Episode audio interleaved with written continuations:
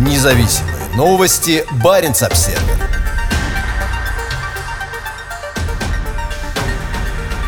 Региональные штабы Навального закрываются. В России наступает самое мрачное время. Региональные штабы лидера российской оппозиции вынуждены закрыться из-за иска Генеральной прокуратуры, обвиняющей организацию в экстремизме. Как и ее коллеги в других регионах страны, Виолетта Грудина из Мурманска вынуждена закрыть двери возглавляемого ею регионального штаба. Представительство, с июля 2017 года продвигавшее интересы Алексея Навального в этом северном российском регионе, стало жертвой новейшей волны репрессий со стороны российских властей. 16 апреля российская Генеральная прокуратура подала иск о признании признании Фонда борьбы с коррупцией Навального и штабов Навального экстремистскими организациями, из-за чего они вынуждены закрыться. И закроются они, скорее всего, навсегда. Ожидается, что Московский городской суд вынесет решение против организации и ее борцов с коррупцией и активистов. У этого решения будут серьезные последствия. В заявлении Фонда борьбы с коррупцией говорится, что ярлык экстремистской организации чрезвычайно усложнит задачу сотрудникам и сторонникам. Это откроет дорогу к сотням уголовных дел. Под ударом окажется каждый наш сотрудник сотрудник, а в худшем случае уголовные дела даже для волонтеров, для сочувствующих, для тех, кто раздает листовки или вообще как-то участвует в наших активностях,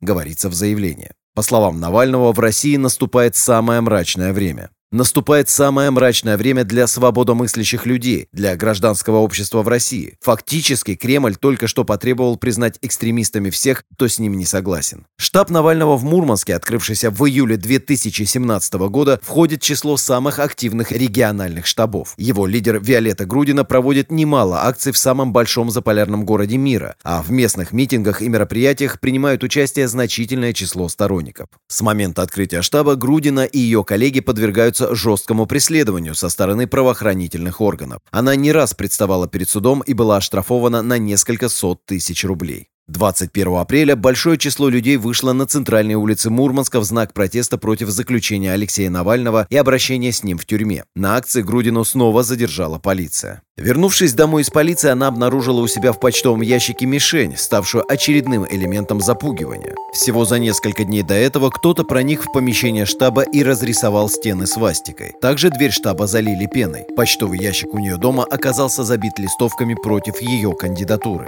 В нашем спокойном северном городе появилась банда нелюдей, склоняющая наших детей к гомосексуализму и другим непристойностям, говорилось в листовке. «Давайте вместе защитим наш город от этой нечисти», писал анонимный отправитель. Независимые новости. Барин обседный.